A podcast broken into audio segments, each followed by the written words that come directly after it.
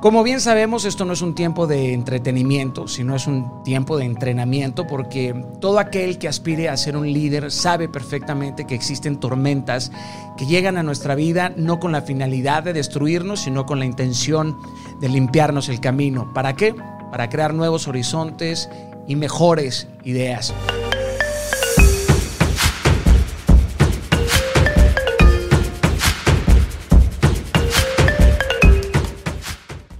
Hola queridos, ¿cómo están? Un gusto y un placer poder saludarles a todos ustedes. Sean bienvenidos a Business Disruption de Forbes. Eh, mi nombre es Daniel Javif, soy escritor, empresario y conferencista mexicano, así como líder de un movimiento hispano eh, llamado Inquebrantables. Bueno, antes que nada agradezco a cada uno de ustedes por estar sintonizando esta transmisión, así como a todos los colegas que forman parte de este proyecto, a todo el equipo de Forbes en México y, Latinoamérica.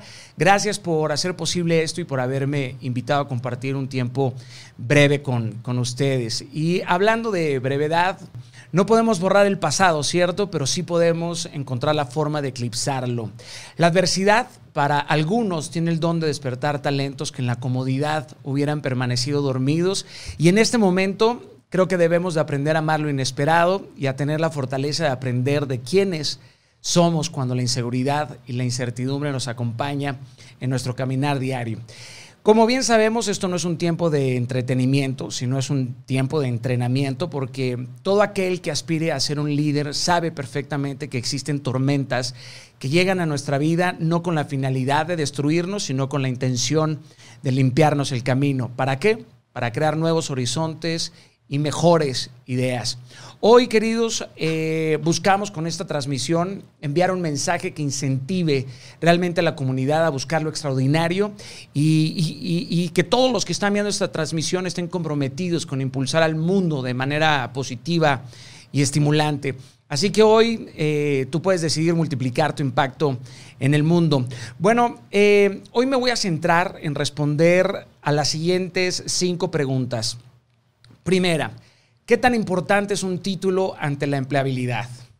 ¿Por qué es importante motivar, inspirar y reconocer a tu equipo? ¿Cuáles son las bases de un liderazgo real y profundo? ¿Cuál es el valor del individuo ante el mercado laboral? ¿Y cómo negociar sin hambre ante las corporaciones? Como les decía al inicio, eh, mi más grande pasión es crear contenidos digitales que ayuden a las personas a reinventarse, a adaptarse con la suficiente rapidez que este mundo voraz exige. Y cuando esto sucede, queridos, eh, por obvias razones mejora su rendimiento y son más productivos, ya que la eficiencia aumenta la rentabilidad. Esto significa que personas con mejor manejo de conflictos y con más energía pueden empujarse hacia una mejor creatividad e innovación. Y mi labor consiste en brindar apoyo y preparación en el bienestar emocional y en el espiritual de la sociedad Digamos que es ser un contrapeso ante la decadencia de las humanidades, sumar a la enseñanza de habilidades que realmente se necesitan para prosperar e impactar en este mundo, para fortalecer y expandir el nivel de cualidades, aptitudes y virtudes del ser humano. Por eso eh, mi pasión es motivar a los integrantes de la sociedad a tomar mejores decisiones en esta vida, decisiones que estén alineadas con sus talentos, sus dones, pasiones, creencias. En resumen, soy alguien que pone el amor, la empatía, la pasión y la autenticidad individual en la punta de las prioridades, porque creo que solo así podemos ayudar a miles de personas a resolver los desafíos en la vida. Pero bueno, eh, empecemos a responder la primera pregunta. Y la primera pregunta es, ¿qué tan importante es un título ante la empleabilidad? Sin duda, creo que han pasado los tiempos en los que colgar un diploma en la pared era suficiente para asegurarte una carrera exitosa que culminara con una jugosa jubilación. Porque la velocidad de los cambios eh, se ha llevado por delante la forma en las cuales las empresas seleccionaban y reclutaban a sus colaboradores. Tenme paciencia porque voy a profundizar un poquito más en esto. Los títulos son importantes, pero no basta ya con una maestría o con un doctorado para considerar que una persona es educada y por supuesto mucho menos que es una persona preparada. Creo que en el presente voraz la preparación trasciende la formación, porque este es el atributo que nos permite resolver los problemas de la actualidad. Ahora, quizás estos dos elementos están separados por una barrera pues, muy delgada, pero la diferencia a cada lado de esta imperceptible frontera es abismal. Hoy el hecho, querido, de que una persona tenga un título, bueno, pues solo indica que posee los conocimientos para ejercerlo, pero no necesariamente cuenta con todas las herramientas para alcanzar sus objetivos con excelencia. En los tiempos que corren y en los que están por venir, se hace, creo, mucho más palpable que el conocimiento ha dejado de ser un privilegio de quienes tenían acceso a las universidades. ¿Por qué? Por el simple hecho de que el acceso a la tecnología y la democratización del conocimiento ahora permite tener ciertas habilidades que antes estaban reservadas para las personas con grados superiores. Ahora esto está al alcance de, casi cualquiera. Y del mismo modo, cada vez son más valoradas estas destrezas que rara vez forman parte, bueno, pues de los programas de estudio actuales. Eh, lamentablemente, nuestro sistema educativo ha sido completamente desbordado por una realidad que creo que se ha hecho mil veces más demandante. Porque es muy común entre nosotros celebrar a los graduados, a pesar de que luego el mercado laboral pues no tiene forma de cómo absorberlos. Eh, por eso como sociedad tenemos que ocuparnos en tres escenarios fundamentales, la preparación junto a la formación, y esto es lo que va a marcar la diferencia y la distancia entre las personas y las economías. Además de la experiencia, eh, considero que hay criterios fundamentales que forman parte del concepto pues, de un perfil digno a contratar. Tales eh, destrezas como la capacidad de motivar a otros, la capacidad de enfrentar la incertidumbre, el pensamiento estratégico, la propensión a la planificación y la disciplina, la facilidad en la comunicación, la expresión efectiva, la buena gestión del tiempo, la creatividad, la autoconfianza. Estos son atributos y aptitudes, querido, que hoy es de lo más destacable e importante para un emprendedor. Son fundamentales en las organizaciones modernas. Y esto que te estoy diciendo me lleva a otra pregunta, la segunda pregunta. ¿Por qué es importante motivar, inspirar y reconocer a tu equipo? Bueno, pues por la profunda razón de que esto, la motivación, la inspiración, los hace más productivos hace más rentable el negocio, aumenta el crecimiento de los ingresos, mejora la competencia en los roles, mejora la retención de empleados, que es un grave asunto en México, y aparte los hace más competitivos. Hay que tener muy claro esto, queridos, que más del 60% de los empleados en Latinoamérica no rinden a su máximo y por añadidura no obtienen los resultados que se necesitan para innovar, para competir, para ganar, para generar valor y sobre todo para crear significado a la sociedad. Los equipos que no son motivados, que no son inspirados y no perciben este reconocimiento, tienen hasta dos veces más probabilidades de abandonar la compañía. O, peor aún, caer en la derrota interior. El reconocimiento, queridos, inspira, motiva y estimula a desarrollar el potencial y nos compromete con lo que hacemos y para quién lo hacemos y por qué lo hacemos. Por eso creo que queda muy claro que no importa el negocio en el que te encuentres, para mejorar los resultados debe de haber personas felices, personas apasionadas y disciplinadas para trabajar correctamente y así elevar las metas. Por esta misma razón, queridos, la motivación no solo impacta al individuo, sino también a la cultura empresarial y con ello la felicidad corporativa y de la sociedad. Quien ve y consume contenido de motivación y bienestar emocional constantemente, te vas a dar cuenta que hace más cosas por él, pero sobre todo hace más cosas por los demás. Les ayuda a centrarse en lo que importa. Te ayuda a eliminar distracciones. Logras mejores resultados en menos tiempo. ¿Por qué? Porque se aplica el poder del impulso. Terminas por desarrollar hábitos que te impulsan al crecimiento de tu negocio hacia un nivel superior del ordinario. ¿Por qué? Porque aprovechas la felicidad el entusiasmo, la inspiración para el éxito de la vida privada y la profesional, creces en tu nivel de competencia, desarrollas mejores los roles de liderazgo, tomas mejores decisiones más rápidas. En realidad, la gente motivada se convierte en un catalizador, en un provocador de otros líderes, convierte el ambiente que los rodea y mejoran el desempeño. Por eso aprenden a fusionar, queridos, sin, sin generar conflicto su vida privada con su vida profesional. Me doy a entender. Por eso el entrenamiento mental el emocional, el espiritual, es fundamental para auxiliar, identificar, anticipar y resolver retos y conflictos complejos de la vida personal y de los negocios. Esto me lleva a la tercera pregunta. ¿Cuáles son las bases entonces de un liderazgo real y profundo? Hay que aclarar, las capas de liderazgo son muy amplias, pero una de las más importantes es la capa de liderazgo que aplicamos cuando nadie nos ve. Cuando nadie nos ve, ¿ok? Es muy probable que sean muchos los que piensen que el liderazgo es importante cuando es público y visible. Y muchos líderes se confunden creyendo que el liderazgo es importante cuando es reconocido y aplaudido. El, el liderazgo que es notable para todos. Pero en realidad el liderazgo el verdadero liderazgo se asemeja más a las raíces, a estas raíces escondidas de un árbol robusto, frondoso, rebosante de frutos dulces. Porque este es el líder que se autogestiona, que se autogestiona tras las puertas de la generosidad, de la gratitud, de la bondad, de la firmeza y de la soledad. Es el líder que entiende que sus herramientas más poderosas no son las que provee una compañía, sino las que ya están integradas en él. Son las que, son las que no forman parte de, de un mundo visible o de un mundo natural, sino e, el líder que ama a su equipo. Como, como, a su familia, pues revela compromiso, fidelidad al nivel de la comisión y esta energía que hay en ti fluye hacia la misma estructura de tu equipo y esto te ayuda a moldear y a modelar a los tuyos. Por eso los líderes que inspiran y motivan terminan por respaldar sus decisiones con hechos. Por eso la credibilidad se sustenta en actos y en resultados y no solo pues en retórica.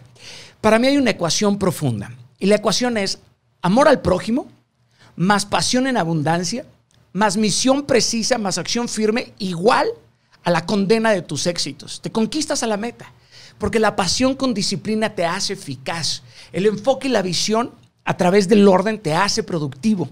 Nada vigoriza más a una persona que la pasión de aquello que le roba el corazón. A mí me apasiona estar con ustedes. Por eso, por eso necesitas pasión y una determinación férrea para convertir la retórica en una verdadera revolución de pensamiento, para así poder crear a lo mejor una compañía global o un mejor gobierno. Cuando das el paso en esto, das un paso hacia la creatividad y hacia la innovación. Y cuando das estos pasos posiblemente vas a recibir críticas y luchas, pero está bien, no te desesperes porque son prerequisitos para la grandeza. Esto es una ley de la que nadie se escapa. El individuo, querido, suele tener presente dos tipos de dolores. Presta atención. Aquel dolor que se siente en el camino al éxito o el dolor que se siente cuando eres casado por tus miedos. Escoge el primero, querido, porque es una delicia. Quien hace con excelencia lo pequeño está hecho para la grandeza. No hay tarea o acción pequeña que un líder no deba de hacer diligentemente con pasión. Quien se entrega a lo mínimo provoca iniciativa y progreso. Por eso hay que ir por los pequeños triunfos y de esta forma nos encaminamos a lo magnífico. Y así vas a ver que el crecimiento es natural, porque, porque cuando te enfocas en el compromiso, en la obediencia, en la pasión y en el amor del prójimo, la generosidad, la gratitud, el orden y la disciplina terminan por ser señales de un liderazgo saludable. El líder que busca la pureza no acepta nada nada que esté por debajo, nada que esté por debajo de la integridad. Por eso eh, es tan importante, querido, servir a aquellos a quienes dirigimos. Porque si solo señalas sus debilidades y adoptas una actitud de superioridad frente a ellos, entonces vas a estar demostrando que simplemente no sabes nada, nada de liderazgo. El ejemplo es una lección mucho más poderosa que cualquier clase teórica. Los hechos tienen la última palabra tu actitud, querido, puede, puede revelar los hechos, porque la verdad se revela en los hechos, no en las razones. Por eso como líder te es necesario aprender esto, te es necesario otorgar sano poder a otros. Esto también es una señal de, autoestima sana. El, el, líder responsable es el que delega a la gente adecuada. Antes de delegar, asegúrate de conocer bien las destrezas y virtudes de tu gente, importantísimo, porque no hay nada peor que volver a ver una necesidad porque, le asignaste a una persona incompetente una tarea. Aprende a delegar, porque es básico. Y quien no hace esto, querido, termina por construir barreras dentro de la organización. Y si esas barreras no son demolidas a tiempo, vas a ver a la gente abandonar la misión o se van a ir a otra organización en donde realmente puedan maximizar su potencial. Por eso el otorgar sano poder no solo es dar autoridad sobre alguien o sobre algo. Otorgar poder, poder perdón, es aprender a no dejar escapar ninguna oportunidad de, añadir valor a otros. Es atreverte a creer en aquello o en aquel en quien nadie cree. Los líderes se arriesgan por la gente y saben descubrir el potencial en otros. Saben pulirlo y hacerlo reflejar. Nadie, nadie se olvida de esas personas que creyeron en ti cuando nadie más lo hizo. Así que por favor da seguridad integral a tu equipo. Y creo que de esa forma vas a ver una fuerza estable y de una sola pieza que te ayudará a llevar a tu compañía a otro nivel. Ok, últimas dos preguntas y respuestas. ¿Cuál es el valor del individuo ante las corporaciones? Coño. ¿Cómo negociar sin hambre ante las corporaciones? Dos preguntas bases y básicas. Mi sentir es el siguiente. Creo que cuando sabes cuánto vales, dejas de dar descuentos. Primero, no entiendo a quien usa comentarios tan innecesarios en una negociación como, oye, yo tengo quien me cobra menos. Brother, también hay quien te paga más, ¿no? Ojo, es válido negociar precios, pero no, pero no con un argumento tan descarado, porque, porque creo que es preferible que te contraten por bueno que por barato, ¿sabes? Queridos, quien, quien negocia con hambre se queda con las migajas. Y ojo, aclaro, por supuesto que en ocasiones no hay opción y toca ceder y aceptar, pero esta no tiene por qué ser una constante. Sé que esto puede sonar petulante o insensible, pero el mundo, querido, no te ayudará a saber tu valor. De hecho, va a ser todo lo contrario. Harán hasta lo imposible para desvalorizarte a ti y a tus talentos. De hecho, creo que ahora todos van a empezar a pedir un paro, ¿no? Y ojo, hazlo de vez en cuando dentro de tu generosidad. Pero para conseguir tus sueños, querido, te aseguro que vas a necesitar de mucha fuerza y resistencia para no quebrarte ante tu inminente necesidad económica. Por eso tu constante siempre tiene que ser hacia la alza, no a la baja, y mucho menos al estancamiento. Y a lo mejor dirás, bueno, Daniel, qué fácil es para ti decirlo, ¿no? Lo que yo cobro es el máximo de mi industria. Pues querido, esta es mi respuesta. O cambias la industria entera, o te cambias de industria, o dejas que te trague la industria, pero no te quejes. Porque la vida se trata mucho más que llegar al final de mes a pagar facturas. Ya sé que es fácil decirlo, pero está en tu valentía conseguirlo. No hay actos heroicos fáciles, ni transformaciones sin dolor. Muta o sé devorado. Esas son tus dos opciones, porque no hay otra opción. Decide emprender, querido. Decide emprender para que no tengas un título muy largo y unos ingresos muy cortos. En todo negocio, primero va la calidad. Primero está la calidad, antes de la cantidad. Y bajo tu calidad te debes de tasar. Ante cualquier paso, primero van tus convicciones y después tus conveniencias. Por eso no te dejes abrumar con pretextos baratos. Aceptémoslo. Hay servicios que regalados salen muy caros. Disculpen, disculpen de verdad, pero Creo que es encabrona que haya gente que busque aprovecharse de la situación usándola de argumento de negociación. Eh, bueno, queridos, un trago de agua, por favor. por favor, no salgan a buscar un trabajo que solo satisfaga sus necesidades inmediatas y primarias. No solo repartas currículums, al mismo tiempo reparte volantes de tu negocio. No te dejes abrumar por el mercado. Es necesario que entiendas que vas a tener que comer polvo y vas a tener que fletarte algunos quiebres, pero ahora es el momento de replantear los próximos 10 años de tu vida. No hagas lo que todos están haciendo. No vivas persiguiendo tendencias. Mejor créalas. Aquí lo tienes. En Latinoamérica, lamentablemente, no tenemos la cultura visionaria de creación de proyectos a largo plazo en constancia y en determinación. No puedes tener miedo a emprender algo nuevo y no tenerle miedo a quedarte en el mismo trabajo que odias hace 40 años. Es absurdo. O sea, no podemos querer las compañías del mañana con las ideas del ayer. Sigue siendo absurdo. Ahora un centenar de paradigmas han sido rotos en estos últimos 40 días y tú sigues pensando igual. Es absurdo. Por eso huye, huye de las organizaciones cuya cultura empresarial anteponga los títulos al conocimiento los rangos a los resultados. Es la mejor decisión que puedes tomar como profesional si quieres realmente tener una carrera exitosa a base de tus logros, de tus habilidades y de tu esfuerzo. Porque aquellos que sepan cuánto valen, harán valer mucho más a otros. Y para finalizar y despedirme de ustedes, creo que me es necesario recordarte y decirte que, que no vas a recibir nada que no estés dispuesto a buscar, pedir y a tomar una acción contundente para alcanzarlo. Hay gente esperando prosperidad, esperando finanzas o un trabajo y piensan que todo lo que tienen que hacer es tener esperanza. Miren, yo soy un hombre de fe y tener fe está muy bien pero perdón, no puede ser tu única estrategia, porque no va a ser la distancia lo que te separe de la cima, sino el miedo, la pereza, la apatía y el desánimo los que acrecientan la brecha. Capisci. Mira, aunque todo parezca en vano, no te rindas. Vas a, vas a tener que pedir ayuda. Busca incansablemente para hallar la puerta indicada. Llama, toca un centenar de puertas hasta que se abran. No puedes poner tu orgullo y tu soberbia por encima de tus sueños y de tus necesidades. Mira, me cae, ponle precio a cada queja y verás todo el dinero y tiempo irrecuperable que has perdido. Las expectativas de otros no pueden ser las protagonistas de cada paso que des en tu vida. Crea toda una estrategia llena de tácticas, estas pequeñas acciones que te acerquen a la meta de tu plan maestro. Por eso tú necesitas segundos claros minutos pensados o horas planeadas, acciones ensayadas, habilidades perfeccionadas, disposición absoluta, entrega incorruptible. Ve y sé obediente con tu plan maestro. No necesitas un día con más horas, necesitas prioridades. Esto es un amable recordatorio, querido, para mejorar tu vida en muchos aspectos. Son recordatorios simples, pero no son carentes de profundidad o de complejidad, porque para conseguir lo que quieres, tienes que entender que no hay nada que demostrar a nadie. No tienes por qué fingir nada, ni demostrar quién eres. Es más, deja que otros emerjan y hasta te sobrepasen. Enfócate en lo que realmente importa en esta vida, que es dar y no solo en obtener.